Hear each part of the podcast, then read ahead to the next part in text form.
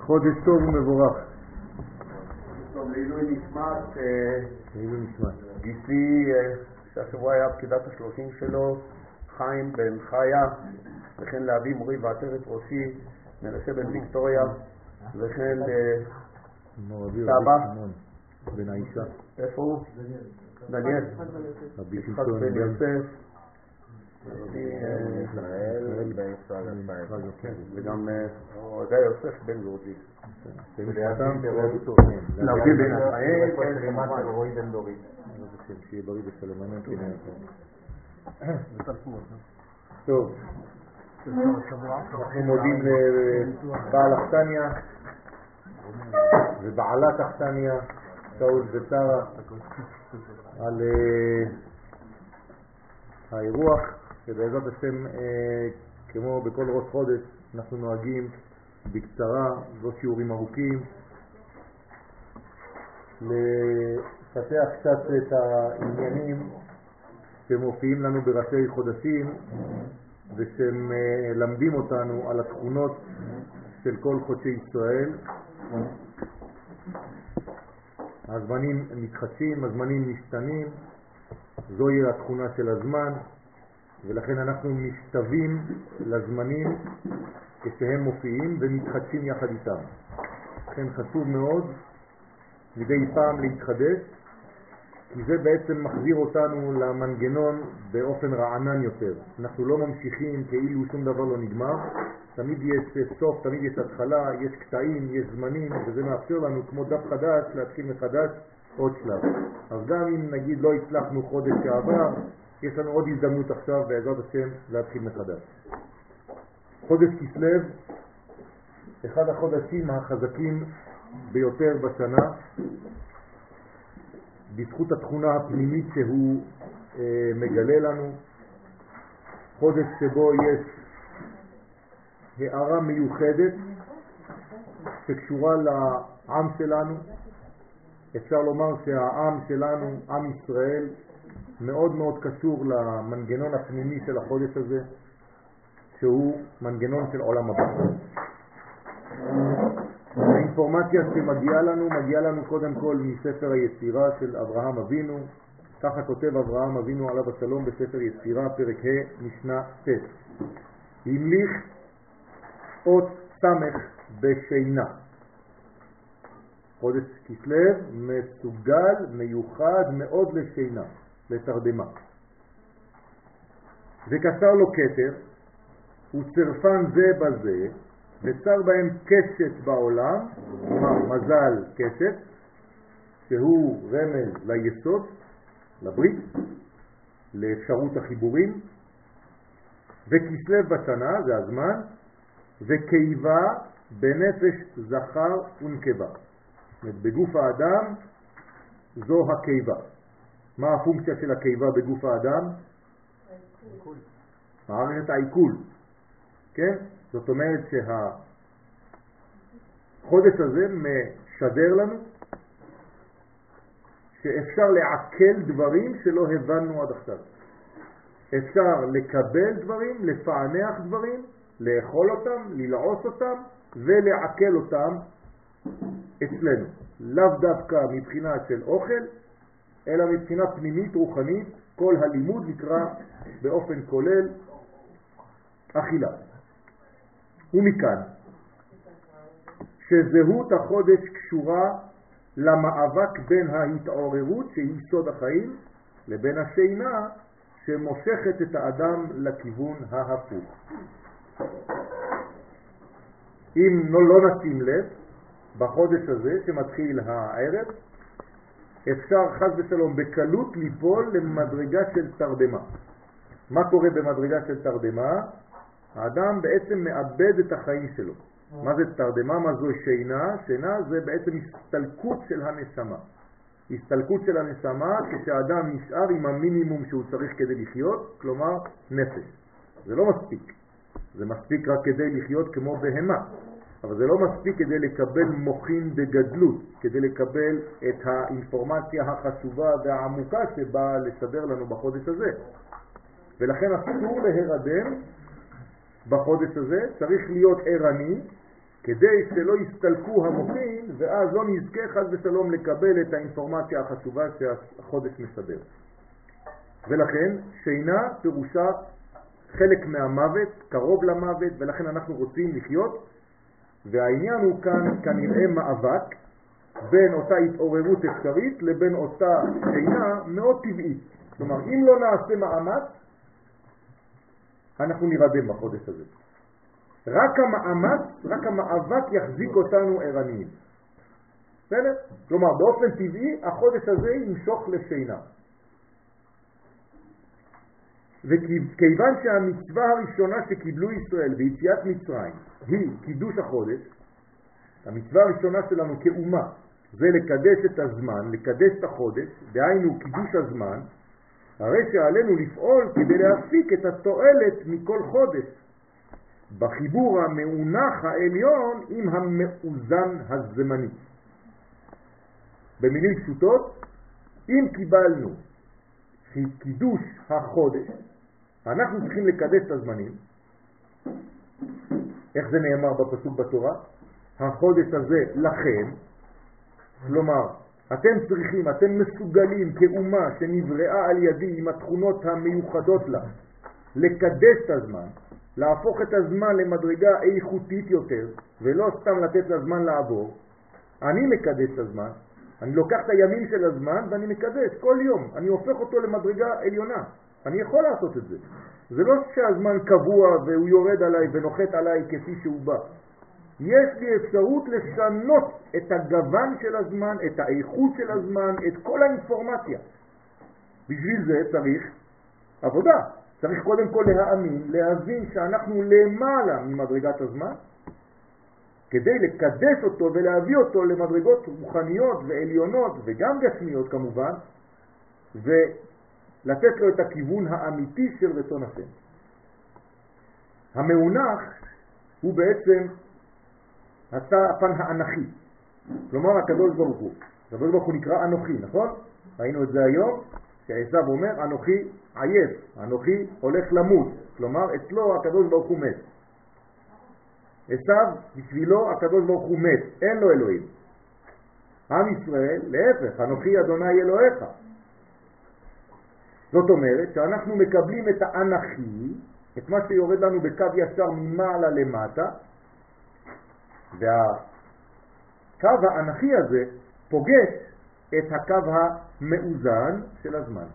הזמן הוא מימין לשמאל, הוא מאוזן, הוא מתקדם, והקו האנכי בא ונפגש עם הזמן. ברגע שיש מפגש בין האנכי לבין המאוזן, יש קודש. ואנחנו, עם ישראל, המנגנון של הדבק שמדביק את האנכי למאוזן. כל רגע שאני מחליט כאומה לעשות מפגש כזה, לקבוע חודש חדש, זמן חדש, איכות, אני בעצם מפגיש בין המאונח לבין המאוזן. מה קורה למאוזן באותו רגע? הוא מקבל צורה אחרת לחלוטין. הוא עולה למדרגה אינסופית. הוא כבר לא זמן ישר מתקדם שלא הולך לשום כיוון, הזמן עובר, כן, ואנחנו כאן. לא. אלא הוא מקבל צורה של ספירלה והוא עולה. הוא מתרומם. כלומר, הרווחתי את האיכות של הזמן וגרמתי לזה שהזמן יהפוך להיות מדרגה שמשנה לי את החיים. כלומר, בחודש אחד, במודעות אחת, אני יכול לשנות את החיים שלי. בכל התחומים. אם אני לוקח את האנרגיה הזאת ויודע להשתמש בה. ולכן כל חודש יש לו צורה אחרת של גישה, ואנחנו היום לומדים על החודש הספציפי שלנו, חודש כסלו. המגמה היא לא לשכוח, תמיד לזכור את המגמה הכללית לפני שנכנסים לפרטים, להביא את ערכי האינסוף אל עולמנו. כלומר, להביא את קדושת האלוהים אל העולם הזה, את הערכים העליונים אל העולם הזה, את איך הקדוש ברוך הוא רואה את המציאות, להביא שאנחנו בעצמנו נראה אותה באותה צורה. ובזה נעשה התיקון המיוחד. ככה אנחנו עושים תיקון. תיקון זה השלמה של העולם הזה להביא אליו אלוהות. כמה שאנחנו מזרימים אלוהות בעולם הזה, כמה שהעולם הזה הופך להיות יותר טוב, אנשים יותר בריאים, יותר שמחים, יותר מאושרים, יותר עשירים, יותר הכל. בסדר? כמה שחז ושלום יש סילוק של הדבר הזה, כמה שיש ריחוק מהדברים שעכשיו ציטטתי ועוד הרבה יותר. ולכן זו שינה או ערנות. שינה זה סילוק המוחים, הנשמה הולכת, זה כאילו הקדוש ברוך הוא הולך, עוזב. לכן כמה שאדם ישן יותר, כמה שהוא רחוק יותר מהמדרגות האלוהיות, כמה שהוא בערנות יותר, כמה שהוא קרוב יותר לירידה במרכאות, לגילוי של קודשא בריחו בעולם הזה. לא בכדי, חודש כסלו מאחד שתי קומות הללו בדמותם של שני ניסים שהיו לישראל, סוד נס פח השמן וסוד נס הניצחון הצבאי.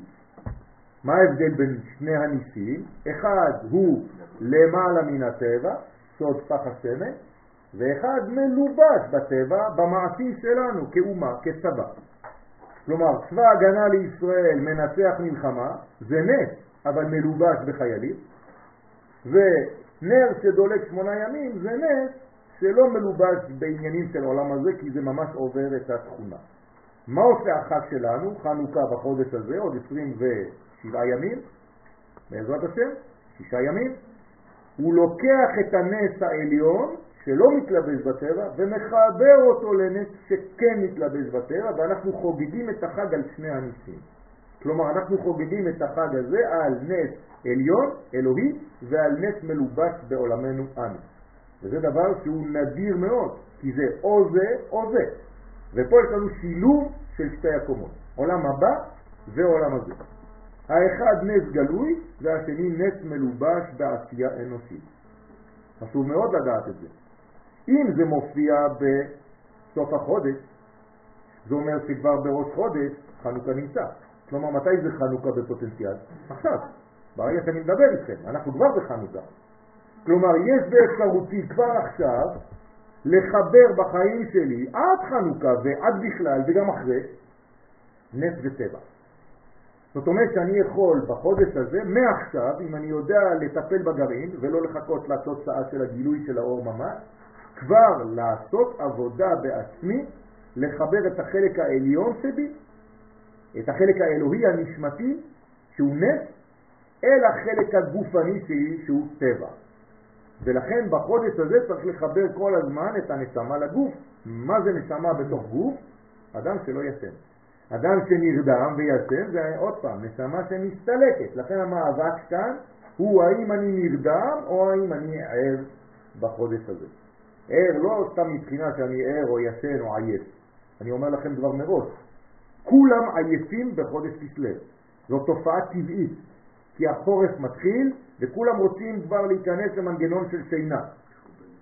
אבל, אני לא מדבר רק על זה, אני מדבר על מדרגה פנימית, איפה אני נמצא בחיי. האם אני רוצה להירדם או שאני רוצה להתעורר ולהבין שיש לנו מגמות גדולות שמחכות לנו, ובמיוחד בשנים שאנחנו חיים אותן, שנים מאוד מיוחדות במהלך ההיסטורי של עם ישראל. מאוד גדולות. שנים מאוד מאוד מיוחדות לחלוטין, שלא היו כאלה. בחודש כסלו אפשר להירדם חס ושלום, ולשכוח את היעד הגדול של החיים.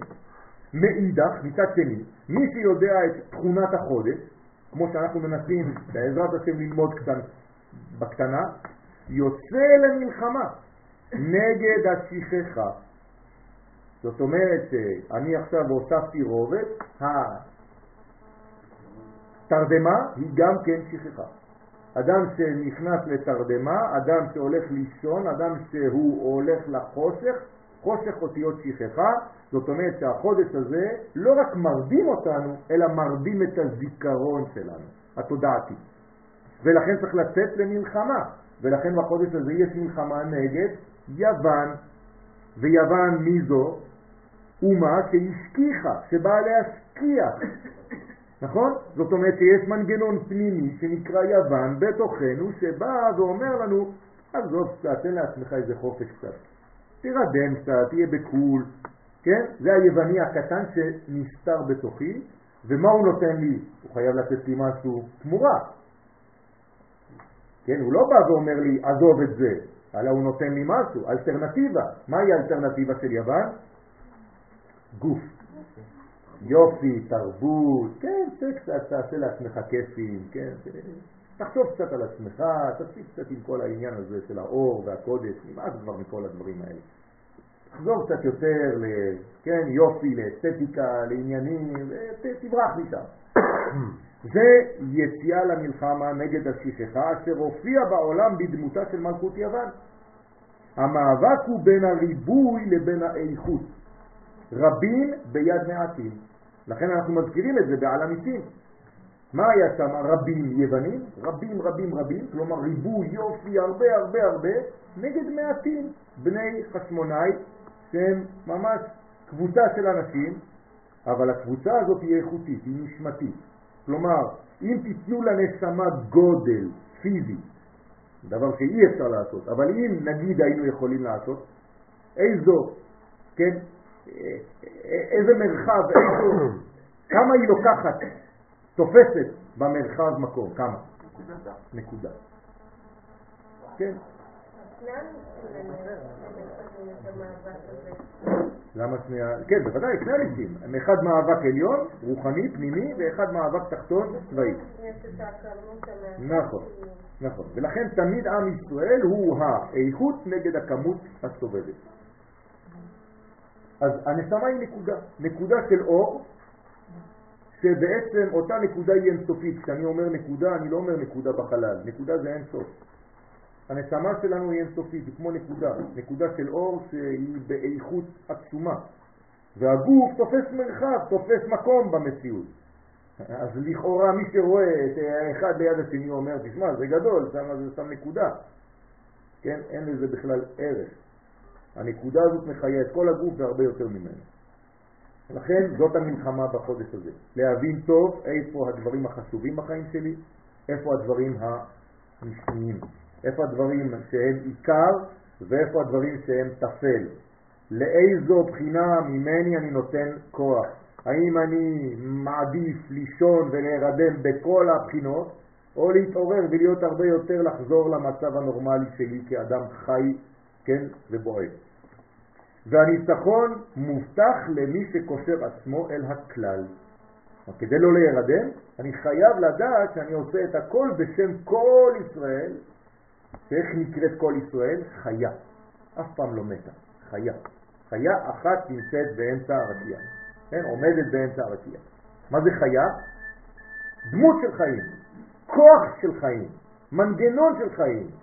ולכן המדרגה העליונה של הנשמה שלנו נקראת חיה, לא מתה חס ושלום, אלא חיה, מלשון חי. וזה העניין של כלל ישראל, להבין את הדבר הזה, להתקשר לכלל של האומה שלנו, ואז אנחנו מרגישים יותר חיות.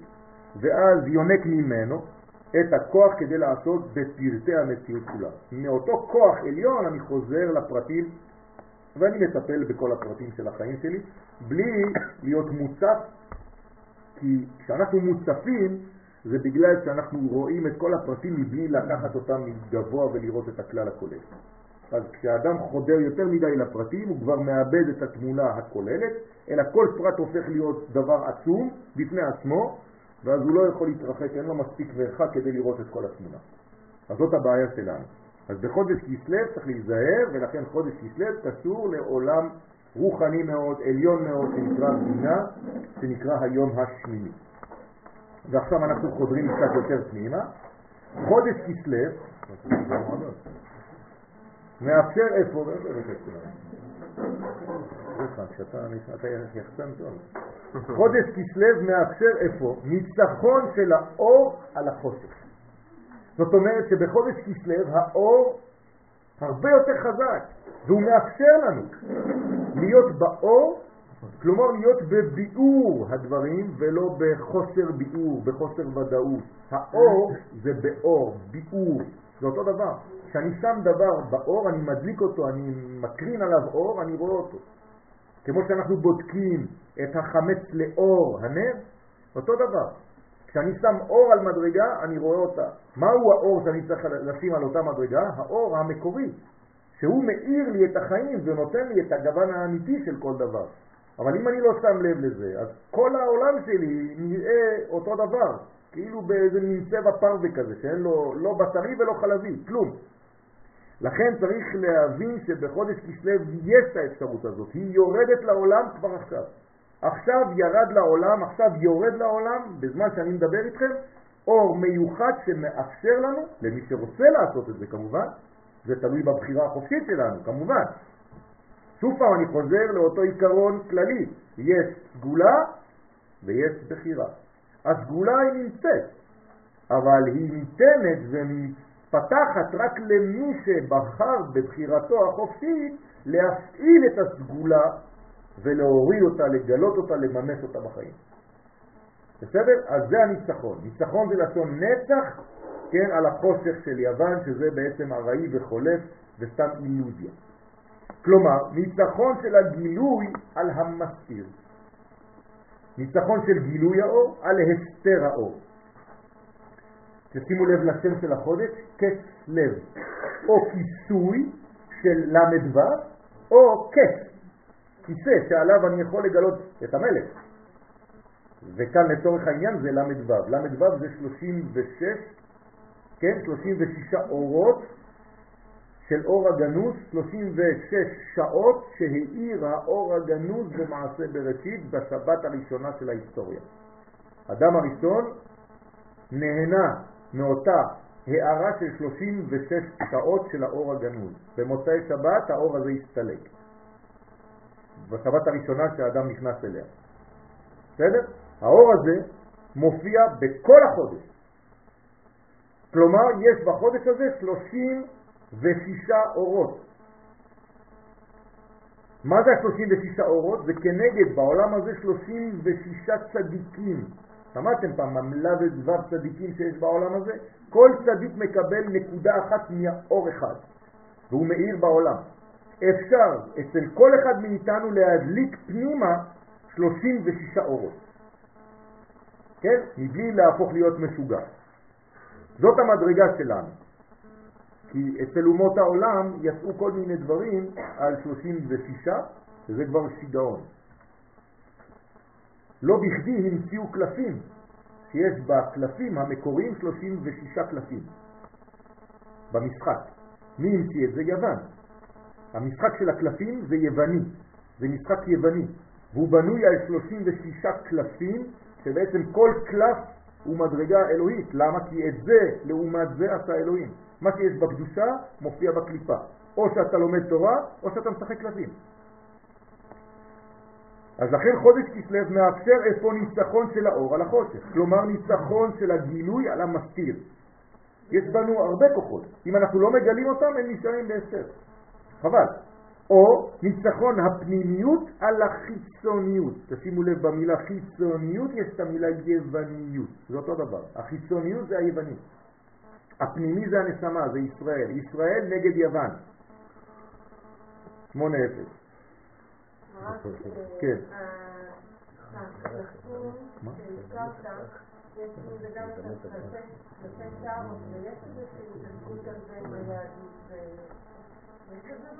כן, תהפכי את האותיות זה תורה. לקחו לנו את התורה ועשו מזה טרות. אני לא צוחק. זה רציני מאוד. בוודאי, בוודאי, בוודאי. המחשבים שמתעסקים במגיה לבנה, ככה הם קוראים לזה, מתעסקים בטרו הזה. בסדר? אז הם אומרים, זה לא מגיה שחורה, אנחנו מתעסקים בכאילו קודש מבחינתם, להבדיל אלף הבדלות. אבל זה סטייה. זו סטייה של התורה, זה לקחת את התורה לשימוש חיצוני של רצון לקבל לעצמו, בתורת הקבלה זה נקרא חוכמה בלי חסדים, שזה אור שהורס את האדם, הורס את העולם, וכל מי שמתעסק בזה הולך פייטר. לכן, חודש כסלו מתקן את הריגת הבל על ידי קין. מה זה קין והבל? קין זה הקניין, זה החיצוניות, זה מה שהאגו שלי, כן? אז הקין הראשון בהיסטוריה הרג את הלהבה, את ההבל. זאת אומרת שהוא לא סבל כבר את האור. תיקחו לכם מנורה, במנורה יש קנים, כלומר קין, ולהבות, הבל. כשהקין הורג את הבל, זאת אומרת שאתה רוצה רק את החנוכיה בלי הנרות. אז בכל בית יש מלא חנוכיות, אבל כמה אתה מדליק מזה? זאת הבעיה שלנו. האם אתה קונה חנוכיות בשביל הקנים, או שאתה קונה חנוכיה כדי להדליק אותה? אז יש אנשים שעושים חנוכיות. מה תדליק? תביא אור. בכנסת שלנו היום יש חנוכיה שאף פעם לא מדליקים אותה. אמרתי לאורי אריאל, תתחילו להדליק את החנוכיה שבכנסת. חבל, זה סתם קין בלי הבל. הלהבה חייבת לחזור מבלי לוותר על הקנים. זה לא שהלהבה תוותר ותהרוג את קין, הפוך עכשיו, הבל יהרוג את קין, לא.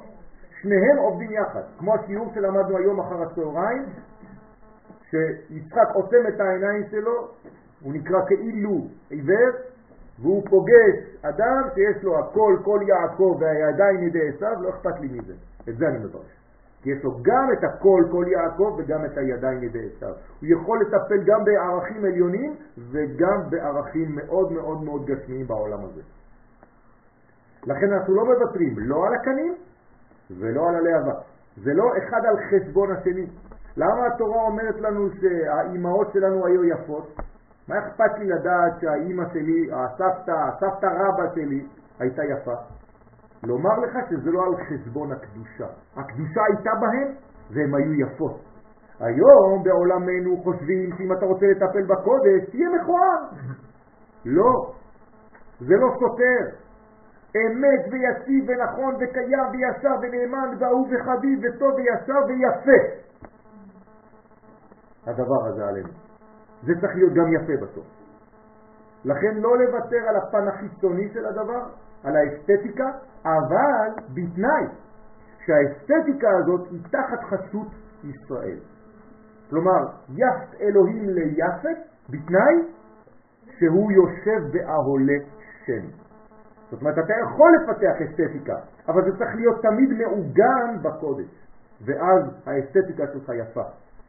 אבל אסתטיקה שהיא מנותקת, תלושה מהקודש ישראל, זה כבר תרבות חיצונית. לכן, אלא בבירור הקומות ובהבדלתן. כלומר, ההבדלה כן, הפרדה לא. היום עשינו הבדלה, נכון? במוצאי שבת. אף פעם לא אמרנו המפריד בין קודש לחול. אוי ואבוי, אמרנו המבדיל. דיוק מאוד מאוד חשוב לחיים שלנו. רוב האנשים אומרים להבדיל, אבל בראש שלהם הם אומרים להפריד. וכשאני שואל את השאלה הזאת למי שלא מדבר עברית, ואני אומר לו מה זה הבדלה, הוא אומר לי ניתוק.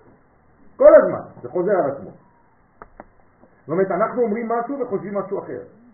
מה, קודש וחול? היא, השם ישמור. חול, זבל. לא. המבדיל, אבל אל תפריד. להפך, תביא את הקודש אל תוך החול. שהחול ימלא בקודש. מה זה חול? זה חלוט. שהקודש יחול, אז זה נקרא חול. בחודש כסלו עלינו להוסיף אור בעולם. כלומר, לא להתעסק בחושך, אלא להוסיף אור. זאת המלחמה. קודם דיברתי על מלחמה, לא יוצאים להילחם נגד חושך. כי אם אתה נלחם נגד החושך, מה אתה עושה? אתה בעצמך הופך לאדם חשוך. אתה מטפל בחושך. כלומר, כל מה שיש לך מול העיניים זה חושך. אז איך מטפלים בחודש, בחודש כסלו? רק מוסיפים אור. תוסיף טוב בעולם, תוסיף אור בעולם. להמשיך בזה את עולם התיקון. כלומר, מה אני אומר מבחינה פנימית, עצמית, אינדיבידואלית שלנו, של כל אחד ואחד מאיתנו, תוסיף בחודש הזה אופטימיות, ביטחון, ודאות, אהבה, שמחה, שלמות, צדקה, כל מה שאתה יכול להוסיף בעולם הזה, ריבוי תורה, ריבוי אור, ריבוי נתינה, ריבוי דיבורים טובים, זה נקרא אור. כל הבחינות של הוספת טוב בעולם זה נקרא אור. כל הבחינות של החושך, כן, זה נקרא חושך. כן, כל הבחינות האחרות, כל הרע. לכן האור הזה כבר המשיך, אנחנו ממשיכים את עולם התיקון שהתחיל ב... כן, שהחל בששת ימי בראשית. הקדוש ברוך הוא, להזכירכם שבששת ימי בראשית התחיל את עולם התיקון. לפניו קדם עולם התוהו. נכון? והארץ הייתה תוהו ובוהו וחושך על פני תהום. חושך של תרבות יוון. אנחנו כבר בתרבות של תהום, אדום וישמעאל. אבל אנחנו צריכים לצאת מכל המנרגות האלה. איך יוצאים מזה? על ידי ריבוי אור, הוספת תיקון, ממשיכים את מה שהקדוש ברוך הוא כבר עושה. הוא מוסיף אור בעולמו, גם אנחנו מוסיפים אור בעולמנו. ותראו דבר פלא, אנחנו חושבים שעכשיו מתחילים כבר את החורף, נכון? אנחנו כבר הולכים לחורף. אז אני בא לומר לכם, אולי אתם יודעים את זה, עוד 26 יום כבר מתחילים להוסיף אור. כלומר זה כלום. הרי בחנוכה הזמן כבר מתחיל להפוך את המצב ולהיערך יותר. הזמנים יותר ארוכים. מה זה אומר? יש לנו כמה שבועות עכשיו שכאילו יש הידרדרות של האור כלפי החושך, אבל מי שפסימי חושב שזה לא ייגמר לעולם. מי שאופטימי יודע שקץ שם לחושך, והקץ ששם לחושך זה האור. לכן אנחנו קוראים בחנוכה פרשת מקץ. תמיד. זה הסוד של חנוכה. לכן אנחנו ממשיכים את עולם התיקון, ועולם התיקון זה עולם האור, הבאת אור לעולם. בחודש כסלו צריך לקיים המאמר האלוהי יהי אור. כלומר, יהי אור זה לא הקדוש ברוך הוא רק אמר בראשית, הוא אומר את זה כל רגע. אז איך הוא עושה יהי אור הקדוש ברוך הוא? דרכנו. אני צריך להיות האלמנט שדרכו הקדוש ברוך הוא אומר יהי אור. כלומר, אני יואל ואתה יריב ואתה צוריאל וכל אחד מאיתנו צריך לומר, הקדוש ברוך הוא השתמש בי כדי לבצע את היהי אור שלך. אני רוצה להיות האלמנט שדרכו אתה מוסיף אור לעולם. ככה צריך להתפלל. זה נקרא יהי אור. ובכך להשיב הסדר בעולם, בעולם התוהו שקדם לתיקון. כי סך הכל הכל נמצא כאן, רק בחוסר סדר.